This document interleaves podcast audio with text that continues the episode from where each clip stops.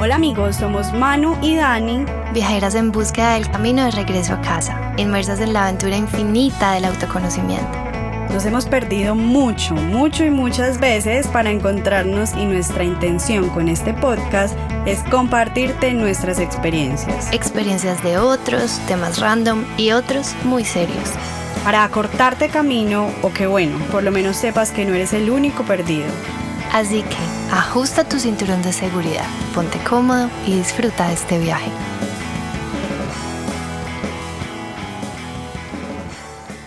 Hola amigos, ¿cómo están? Estamos en esta nuestra tercera temporada del viaje hacia adentro. Ya saben, aquí nosotras haciéndonos preguntas. Hoy con un invitado que como siempre va a tomar las palabras de la Manuel. Estamos muy felices con nuestro invitado del día de hoy, amigo de la casa, Mauro Jiménez, apasionado por la etología. Él nos está contando ahorita que la etología es la rama de la biología que estudia el comportamiento de los animales. Mauro también es el exnovio de la Manuela.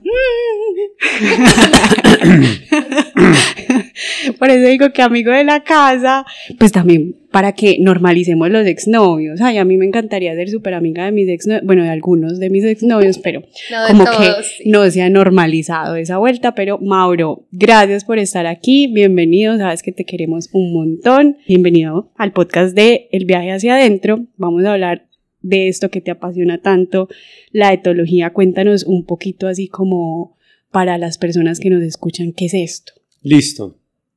Gracias por invitarme, es un honor estar aquí con ustedes dos, volverlas a ver. Pues a ver, la etología es, es una ciencia muy bonita que me ha ayudado a conectar un poquito desde el entendimiento de cómo funciona la mente del perro, ¿cierto? Como también está muy relacionado con la mente de nosotros. Porque la etología surgió de como una llave que hicieron los psicoanalistas hace muchos años y empezaron a aplicar como las mismas reglas del psicoanálisis y empezaron a encontrar patrones, patrones de comportamiento en los animales y empezaron ahí, como todos esos estudios que hoy nos ayudan, que hoy me permiten a mí ejercer esta labor, enfocada en los perros principalmente. Yo alguna vez hablando con una amiga me dijo, Mauro, ¿cómo hizo para darse cuenta que ese es el tema que lo apasionaba? Y me gustaría aunque vamos a hablar, digamos, de lo que estás haciendo en estos momentos, también que nos cuentes un poquito de tu historia y cómo llegaste a esto para inspirar a las personas, no solamente pues que se dediquen a, apoyar este tipo de procesos, sino sea lo que sea que decidan, qué hacías antes, que era muy distinto y cómo llegaste a este camino. ¿Qué hacías antes cuando eras novio de Manuel? ¿Qué hacías en esa vida? Pasada. Tenía, pasada.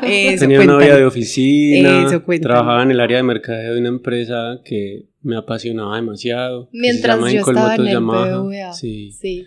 Montaba en una moto todos los días, viajando en rally, carreras y todo eso. Que pensé que era mi pasión, ¿cierto? Pero me fue como cansando.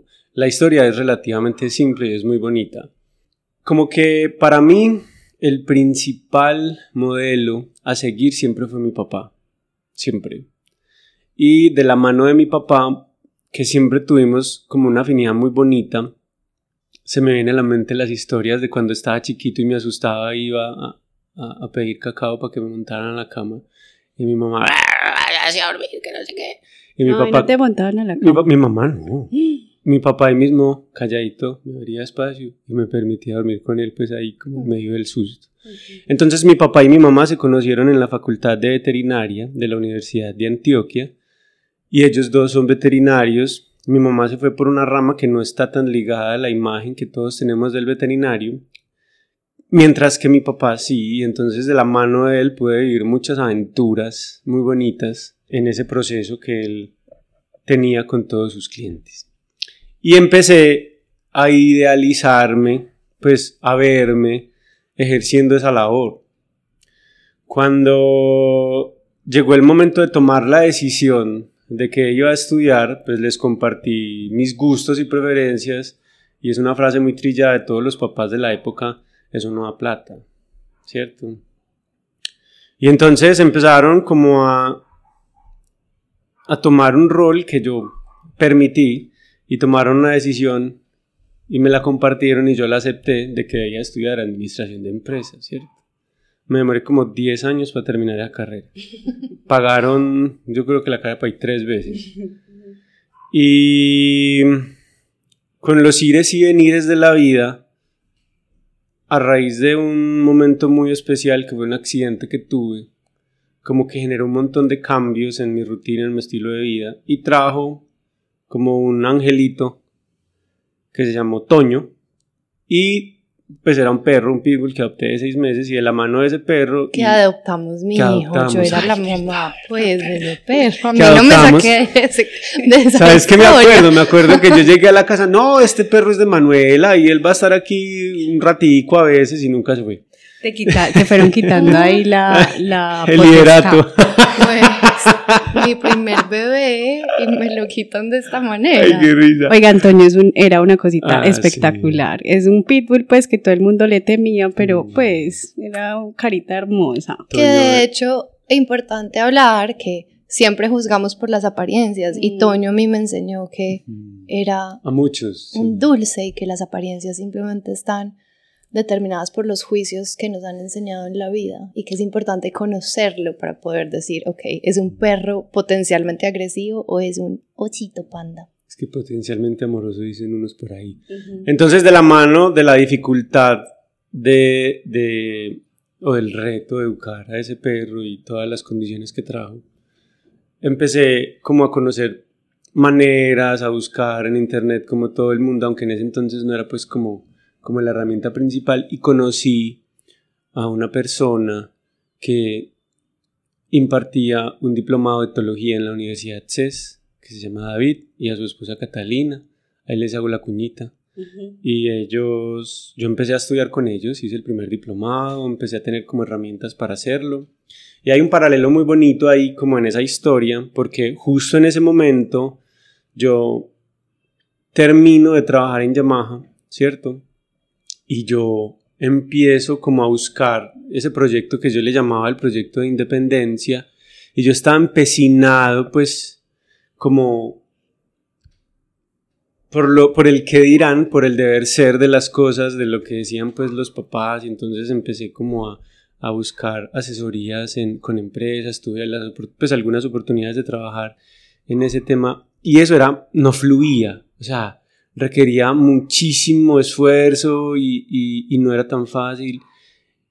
Y pro, pues como paralelo a eso, apenas yo terminé mis estudios en etología, el diplomado básico, eso empezó como un voz a voz, todos los amigos, entonces empezaban amigos de amigos, y yo al principio, ah, sí, yo te ayudo, y empecé de gratis, y yo, ve, voy a empezar a cobrar, y bla, bla, bla, bla. cuando menos pensé, ya van como 10 años de, de trabajo en torno a esa labor, y fue algo que, como, como en- he escuchado por ahí, lo que es para vos ni porque te quites, y lo que no, ni porque te pongas. Entonces, como a grandes rasgos, esa fue la historia de esta labor.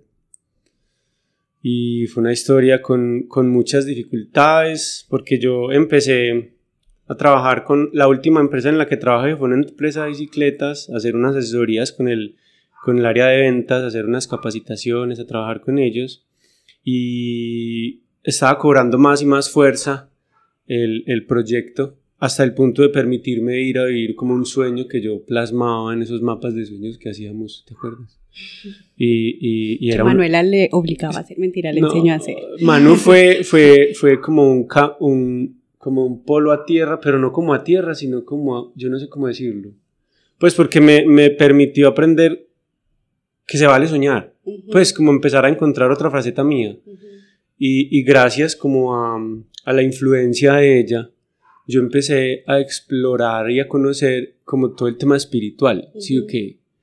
Y, y al principio fue muy bonito porque recorrimos un camino similar como en, en torno inicialmente a la religión y luego como algo un poquito más libre y en parte autodidacta, que es como la espiritualidad, yo no sé cómo se dice eso, pero la espiritualidad y ya, y encontrarla en todo. Y a raíz de eso fue que yo pude como darme la oportunidad de encontrar realmente como mi camino en medio de este montón de opciones que existen. Mauro, tengo una pregunta. Ahorita hablabas de clientes ¿cierto? y aquí me surge preguntarte, ¿tus clientes son los perritos o los dueños de los perros? ¿O los dos? ¿Qué nota? Hace poquito, pues en torno a la labor van surgiendo nuevas formas de uno hacerse entender que para mí es el reto más grande que existe. Sí. ¿Cierto? Y yo le digo a las personas que me dan como el honor de participar, de participar en esos procesos que yo sé interpretar un instrumento, que es el perro, y que yo les voy a enseñar a ellos a, interpretar ese instrumento. O sea, el perro es el instrumento. Sí. Entonces yo trabajo con las personas, yo les entrego pautas, formas, maneras, para que ellos puedan entender y dejar a un lado esa tendencia a darle forma humana al animalito. Cuando hablamos de entender y de dejar a un lado la tendencia a darle forma humana al perro, también es una expresión muy bonita de amor y las personas a su propio ritmo van permitiéndose lograr dejar a un lado como esas expectativas y esas idealizaciones que tienen del perro y simplemente permitirle al perro que en la medida en que es perro y en la medida en que yo le entrego lo que necesito, pues puede estar como Lorenzo. Tenemos a Lorenzo en cabina.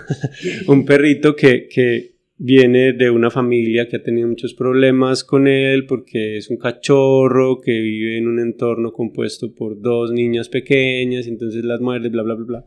Pero que hoy aquí en una casa hermosa, llena de detalles que podrían ser víctima de sus mordidas, está dormido, ¿cierto? Gracias a que esta mañana nos madrugamos, salimos a caminar y hemos tenido unos días muy ajetreados. Entonces, básicamente, Interpretar ese instrumento es partir de suplir esas necesidades como de respetar desde su individualidad como individuo perteneciente a una especie, bla, bla, bla, bla, a, que pueda tener cabida en mi entorno cuando yo suplo sus necesidades y le enseño a estar en ese espacio, que de cierta forma pues no es su estado natural.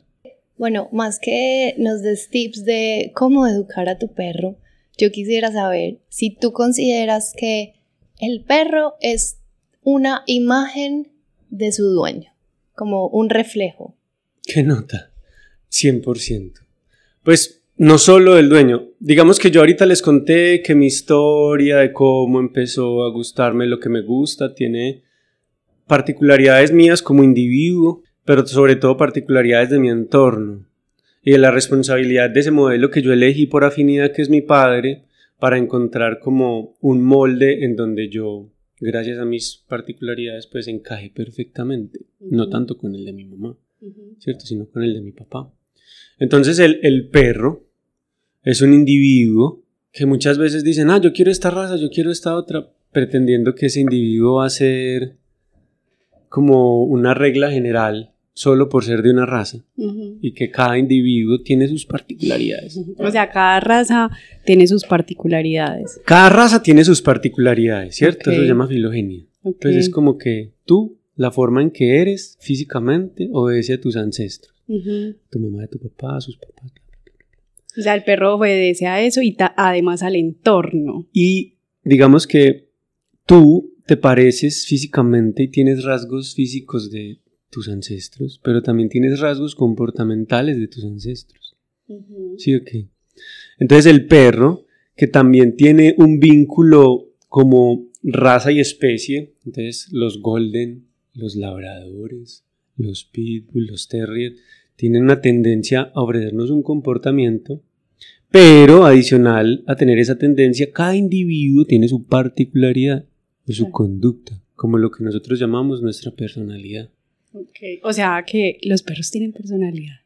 Pues no personalidad porque no son personas. No son personas, pero sí tienen particularidades en su conducta. Por ejemplo, cuando uno tiene un cachorro, uno elige un cachorro con base en unas pruebas que existen que le ayudan a tener una idea del comportamiento que puede llegar a ofrecer o a tener. Entonces, cuando vos ves una persona, vos empezás a hacer una lectura de esa persona y vos lo podés encajar en no sé, amigo o enemigo o pareja o compañero de trabajo. Entonces los perritos también nos permiten tener una lectura de cómo se van a comportar. Entonces lo que decía Manu ahí con eh, el reflejo es totalmente cierto, del dueño. ¿cierto? Y no solamente es un reflejo del, del estilo de vida del dueño, ¿sí sino que la conducta del dueño también va a ser, entre comillas, un limitante o un condicionante para que el perro se pueda comportar como él quiere. Por ejemplo, yo quiero un perro que sea muy tranquilo, que cuando vengan mis amigos a la casa esté dormido, que cuando estemos grabando un podcast no haga bulla y nos permita pues hacer bien las cosas. O sea, el vecino lo necesita. ¿sí? Pero entonces, pero yo soy muy loco, soy muy alborotado, todo ahora lo mismo. Le enseño a que si ladra y, y tiene conductas alborotadas, digámoslo, muy simple, obtiene lo que, lo que quiere, entonces yo voy en contravía de lo que quiero. Claro. Entonces el perro, en mi caso, yo lo veo como un instrumento que te ayuda a hacerte cargo o a darte cuenta inicialmente de un montón de cosas propias que van a impedir que alcances lo que quieres. Entonces, desde la particularidad de la conducta de cada persona, vamos a encontrar limitantes o condicionantes que van a hacer que el perro se comporte de una u otra forma. Eso me parece hermoso porque finalmente estaríamos hablando de qué tan coherentes son los dueños de los perros. sí, sí, excelente. Pero, pero es muy bacano porque, porque lo que yo al principio luchaba mucho ¿cierto? Entonces intentaba controlar un montón de factores que ya me doy cuenta que no controlo. Uh -huh. Y que cada persona tiene su proceso y su, su, tiempo y su manera. Entonces los perritos son el reflejo de eso. Yo le digo, dependiendo de qué tan fácil sea para usted poner límites, pues el perro los va a entender. Uh -huh. Sí o qué. Y para mencionar, ayer estaba en una finca de una pareja que lleva un mes viviendo juntos de una niña que vive en la ciudad, que se fue a vivir a un lugar en donde no hay nada. Pues esa niña no va a ser capaz de marcarle límites al perro. Y el perro va a ser el desfogue, todo ese montón de, de, de, necesidades no satisfechas, necesidades sociales de la niña, ¿cierto? Entonces ahí vas, es como un desbalance, pero es muy bonito porque todo eso tienes, pues uno simplemente entrega un mensaje desde lo que ha aprendido, desde lo que, desde la experiencia y ya en la medida de cada entorno, de cada propietario, pues va fluyendo. Me encanta porque es como lo que está, pues me gustaría retomar esto. Entre más tranquilo estés, más tranquilo estará tu perro. Si tú te comportas de manera ansiosa, saltando, gritando, pues cómo esperas que tu perro esté tranquilito, dormido, sí. sin estresarse, ¿cierto? Sí. sí. exacto, pero también es como que es bacano estar alborotado. Uh -huh. Sí, el perro necesita estar alborotado, ser perro, jugar, correr. El perro en el entorno que yo les ofrezco en mi casa está con perros y juega y corren y olfatean y se meten al río y a la quebrada y caminamos horas y, y, entonces ese balance, pues como todo en la vida, es el que le permite entonces que yo condicione al momento de descanso esas dinámicas de mi vida que requieren calma. Uh -huh. Entonces ahí va fluyendo la cosa por ese lado. Por ese lado, Mauro, entonces vos no solo trabajas con el perro como instrumento, sino como también casi que eso es una terapia. Pues como que lo que decías, el perro es el reflejo de muchas cosas que tal vez yo no soy consciente. Entonces yo puedo utilizar lo, el acompañamiento que tú haces como tema terapéutico incluso para mí de cómo estoy eh, manejando la ansiedad, el estrés, los límites, sí. la, el, el ser permisivo o no. Y ahí me surge preguntarte, Mauro, si por ejemplo el tema de humanizar a los perros, a los animales, puede ser un tipo de violencia o puede generarles algún tipo de daños a los perritos en ese sentido. Esa es una pregunta muy bacana, sí, okay. es muy, y es, tiene tanto de largo como de ancho la respuesta, porque para yo poder estudiar el, el comportamiento del perro, cuando yo voy a los referentes teóricos y, y, y leo los libros, en cierta medida están humanizando, uh -huh. ¿cierto? Pues porque si no, yo no lo entendería.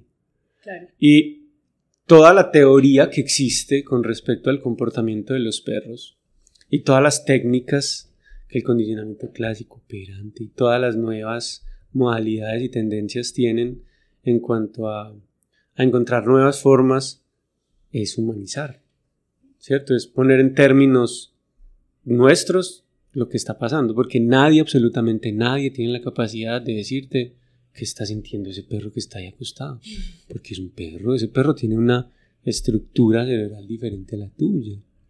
Sí, que unas conexiones neuronales diferentes, la forma en que percibe el entorno es diferente, tanto desde la vista como desde el olfato, como desde el oído, como desde el tacto, todo es diferente, ¿cierto? Entonces, de cierta forma yo humanizo a mi perro constantemente, ¿cierto? Pero entonces vamos a ver que hay extremos, ¿cierto? Hay extremos. Entonces, desde la realidad de cada persona va a sentir la necesidad de humanizarlo en determinada medida.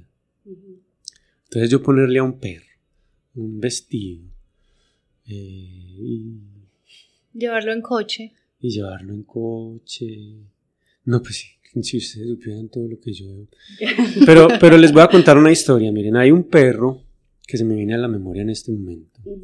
Y es un perro que lo han humanizado a tal punto que el perro ha dejado por completo a un lado muchas de sus formas y, y no come. ¿Cierto? Porque necesita atención y afecto. Y necesita que le den la comida, yo no sé cómo. Y entonces le dan quinoa, entonces que le dan carne de res o cañón de cerdo, yo no sé cómo. Entonces... Que solo come contenedoras y era el perro de una amiga mía. No, y, y, y, no es algo que, que, o sea, es algo que puede sonar loco, pero es más común de lo que nos imaginamos. ¿cierto? Claro. Es más común de lo que nos imaginamos porque en la medida en que yo castro eh, el perro en su forma natural, voy a empezar a encontrar que ese individuo va lo que estábamos hablando ahorita de tu perro. De Samu. De Samu. Es que Samu ahorita hizo una pregunta. va a empezar a instrumentalizar conductas, o sea, va a empezar a utilizar maneras únicas de lograr un resultado eh, y nosotros le vamos a empezar a reforzar esas formas y esas maneras. Entonces, ni tanto que queme el santo, ni tampoco que no lo alumbre, ¿cierto? Mauro, mientras te escuchaba, me surge también como si de alguna manera esto ocurre en la medida en la que yo como humano necesito que el perro me necesite consciente o inconscientemente, mm. pues como sentirme, le tengo que dar la comida contenedor y quinoa y no sé qué, porque ya me siento útil, por lo mm. menos para el perro. No sé, como que siento que, como que refleja los vacíos del ser humano, tal vez. Sí, claro. Todo, todo el estilo de vida del humano refleja de una u otra forma sus maneras y sus formas y sus particularidades. Entonces, eh, el perro no es la excepción. No, y ahí nos podemos quedar, mejor dicho, hablando de cosas las que ustedes quieran. Pero finalmente es como que el perro también es como un móvil o un medio para el fin de nosotros hacernos cargo de cosas. Pues los perros también son maestros. Yo diría que Toño tiene la responsabilidad, entre comillas, de haberme permitido encontrar como realmente mi camino, ¿cierto? Alejarme de muchas cosas que, que fueron, yo no sé si impuestas o que yo no tenía todavía la capacidad de discernir, ni de elegir, ni de tomar decisiones. Y yo finalmente hoy vivo diferente, pues tampoco así que el ermitaño, pero sí en gran parte, ¿cierto? Y sobre todo mi estilo de vida, y dejarle, dejarle como de temer a, a no estar en una empresa y las prestaciones sociales y la prima y el salario. Y Mauro, y que también tiene mucho que ver, pues voy a contar mi caso con Lulo. Lulo es un perrito que una vez me llegó una imagen literal, como por WhatsApp, mm. de un perrito que había sido atropellado y que un habitante de calle lo estaba persiguiendo para quemarlo. Esa carita, la cosa más hermosa. Yo dije, bueno, sí lo adoro muchas veces no sabemos lo que, lo que estamos haciendo y me gusta traer esta, esta historia porque Mauro me enseñó que los perros también tienen traumas. Pues claro, Lulo no sabemos cuál fue su historia, pero sí tuvo ese gran trauma que fue, pues iba a ser atropellado y quemado. Cuando Lulo llegó a mí era un perrito pues chiquito, es un, era un, un chandocín. Un cruce de, con- de carrera con avenida.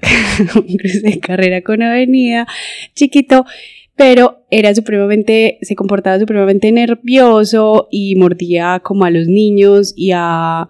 Yo me acuerdo que yo salía con él en el carro y cualquier persona se me acercaba a la ventana y Lulo ahí mismo era...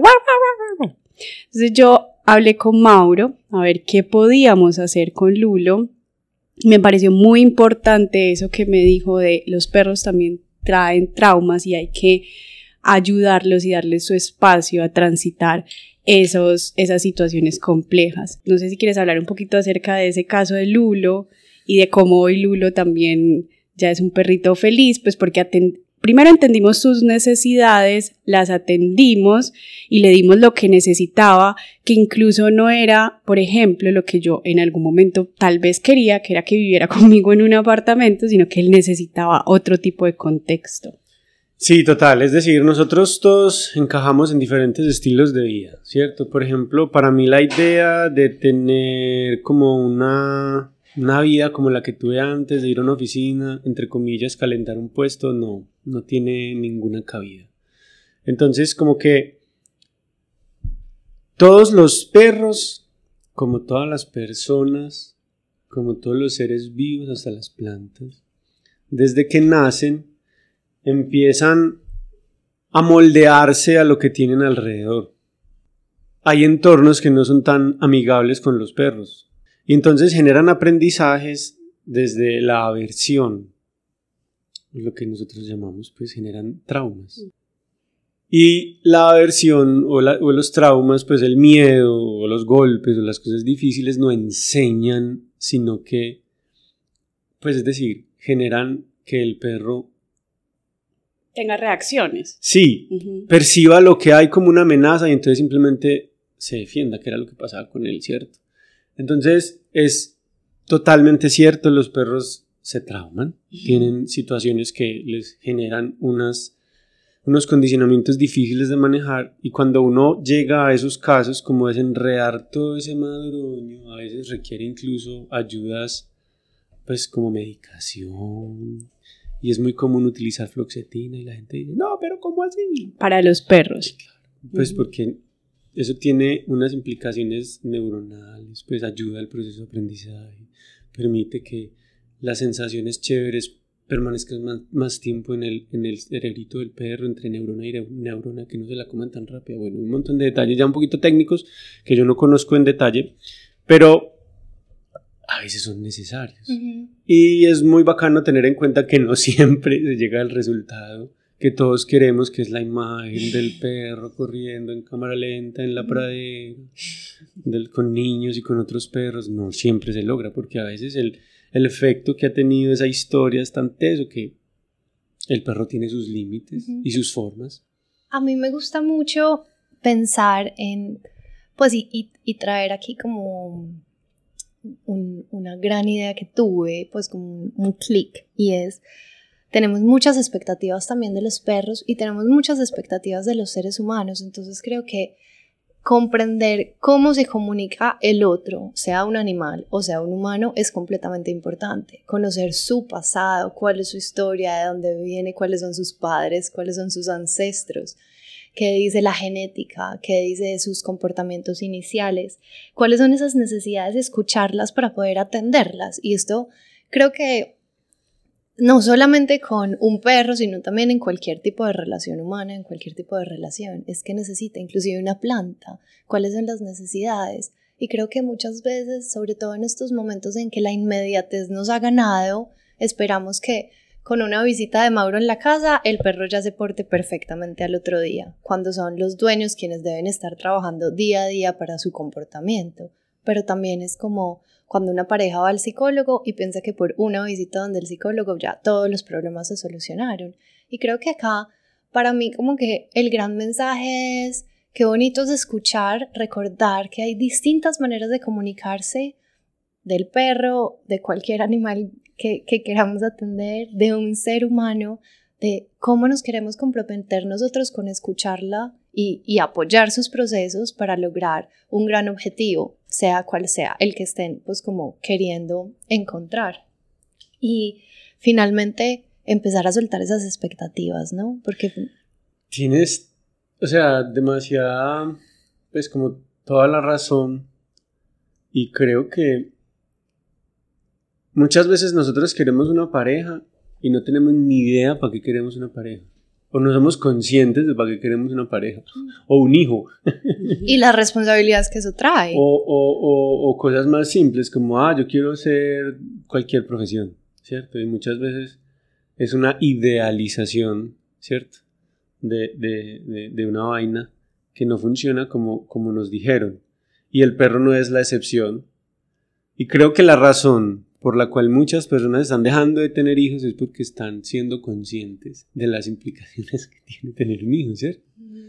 y, y están como yéndose por la idea de tener un perro y se van a encontrar como una historia muy similar, que el perro tiene sus formas, sus maneras, sus necesidades y que realmente tener un perro tiene muchas implicaciones.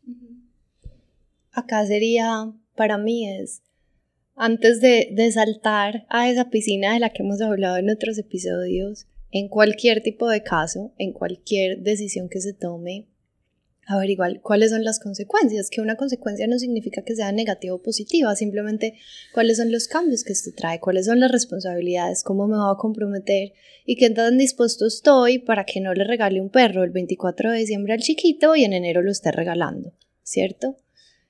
Una última pregunta para cerrar que quisiera saber de los cambios. Em, y bueno, y para darle luego paso a una pregunta que tiene Samu que me encantaría que hiciera de una vez para que conozcan su voz a quien está detrás de estas grabaciones. ¿Se puede cambiar el comportamiento de un perro sin importar su edad? Bueno, mira, hay que entender, ¿cierto? Que conforme pasa el tiempo, empieza, pues nosotros nacemos de una célula y entonces hay mitosis, n número de veces, ¿sí? Y esas células, conforme pasan los años, van perdiendo como la capacidad que tienen y de hacer mitosis, de regenerarse. Y el cerebro, conforme pasa el tiempo, pues va obedeciendo la misma regla. Entonces, siempre puedes trabajar en un problema de conducta de el perro sin importar su edad. La premisa es que entre más adulto sea el perro, es probable que tengas que tener más en cuenta sus límites, ¿cierto? Por ejemplo, yo no puedo pretender que mi abuelito de 96 años que está postrado en la cama en este momento desde hace rato, porque así es la vida, pues se vaya a trabajar todos los días, o, pueda recibir un perro en la casa, o le cambiemos todas las personas con que vive. Pero yo, cuando tengo un individuo entre más joven, yo empecé a trabajar con mi perra y yo puedo trabajar con un perro desde antes de nacer, ¿cierto? Voy a tener mejores resultados. Pero entonces, siempre puedo mejorar la condición de vida del individuo siempre puedo evitar, si estamos hablando de algo muy común que es la agresividad, puedo evitar como que el perro lo haga más y más y puedo entender cuando entro pues como en detalle a hacer un proceso, a conocer qué lo lleva a, ¿cierto? Y anticiparme y tener en cuenta pues sus, sus formas. Me gusta mucho porque siento que hasta pues uniéndolo al, al podcast anterior en donde hablábamos de la agresividad y la violencia, pienso que acá la palabra clave es límites y recordar que a todos, pues a mí por lo menos no me enseñaron, pero qué bonito es empezar a ponerlos, simplemente no para, ay, para ganarle al comportamiento al otro, sino para cuidarme, que tanto también me cuido y en la medida en que me cuido, cómo puedo cuidar a los demás. Así que rescato de esto la importancia de poner los límites en todas las formas. Poner mis límites, ¿cierto? Como propietario y como persona. Y respetar los límites también como propietario. Entender que un perro no es una vaina que viene predispuesta o diseñada para que lo acaricien, lo carguen. Y hagan lo que quieren con él. ¿Cierto? Todos los perros todos los perros son diferentes y no todos los perros van a funcionar igual.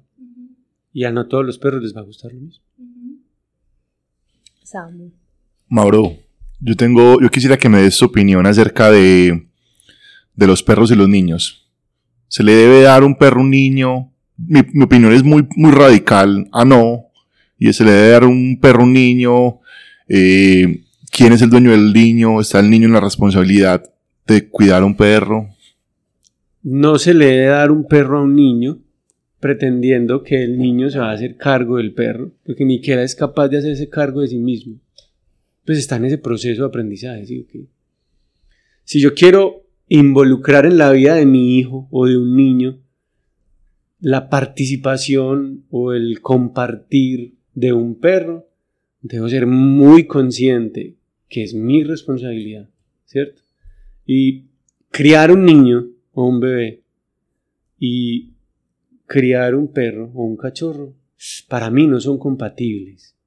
No porque no se pueda, sino porque, uy, tendrías que tener como, como una paz mental muy grande para entender, comprender, respetar y, y entregarle lo que necesita el niño y lo que necesita el cachorro. Pues es bien heavy, es muy heavy.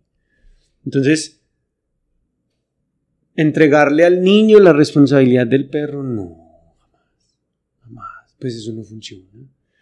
Y puedo contar con los dedos de, de todos aquí y me harían falta un montón para mencionar los casos en donde no ha funcionado, ¿cierto? Pero si yo voy a hacerlo diferente, si yo voy a asumir el cachorro, voy a permitir que mi hijo comparta momentos con el cachorro, pero es mi responsabilidad, funciona sin problema. De hecho, yo lo hago con mis sobrinas, con mis sobrinos, pues, porque ya hay un chinche, entonces no puedo generalizar. Yo, digamos que el último cachorro que tuve, que hoy Lucy tiene tres años, pues, lo fui introduciendo a, ese entorno con esas chinchas y, y logramos pues un equilibrio muy bonito, pero eso requiere de toda la responsabilidad y la paciencia y un montón de cosas previas. Y la presencia, y el estar ahí, y el querer hacerlo, y la disposición, y en fin, muchísimas cosas que aquí sí nos gustaría a Manu y a mí hacer como esa, como siempre, hacernos la pregunta de para qué, que era lo que tú decías, para qué quiero un perro, ¿cierto? ¿Para qué lo quiero? Y que esa también puede ser una gran oportunidad, como decimos nosotras, de ver qué es lo que está pasando en mí, ¿cierto? Que, que son esos comportamientos vacíos o requerimientos o necesidades también que tengo yo, que tal vez estoy proyectando en un perro, en una pareja, en mi familia, en el estado, en el colegio, ¿cierto? Y que pues más bien me hago cargo primero y después comparto con mi perro, comparto con mi pareja, comparto en el colegio. Eh, es nuestra invitación, ¿cierto? Mauro, si hay alguien que quiera y que esté escuchando este podcast y diga, ay, yo quiero que Mauro me atienda con mi perrito, con mi perrita, ¿dónde te pueden encontrar? Pues yo no soy muy activo en las redes sociales, pues ahí sí acúsome. Pero tengo un perfil en Instagram en- a través del cual podrían contactarme, que es la finca de los perros, Mauricio Jiménez. Pues ahí encuentran como esa, esa, ese linkcito. Y quiero cerrar diciendo algo con respecto a, a eso de, de canalizar como ese vacío a través del perro o a través de la pareja. Yo creo que es bacano darse la oportunidad de aprender y, entre comillas, equivocarse, pues. Claro. Sí, o qué. Claro. Pero mm, si vos tenés una pareja y te haces cargo de esa relación de pareja, aprendes Muchísimo. como un putas. Si vos tenés un perro y te haces cargo de ese perro, como fue mi caso, no, pues marica. Si yo me comparo con el Mauricio de, de, de, de la otra vida, la- del que trabajaba en una empresa. El y- que era novio de Manuel. el que era novio de Manuela. Pero es que esa Manuela ya tampoco existe. No, claro, es que evolucionamos, así es. Entonces, entonces. Ni la Daniela que conoció a Toño. No, jamás. Vamos a poner una foto de esa época. Entonces, eh, voy a aprender un montón, ¿sí o qué? Seguro, Entonces, sí. es como, vas a hacer algo, asumilo. Exacto, hacernos cargo, hacernos cargo. Como dicen por ahí, empute. Ujú.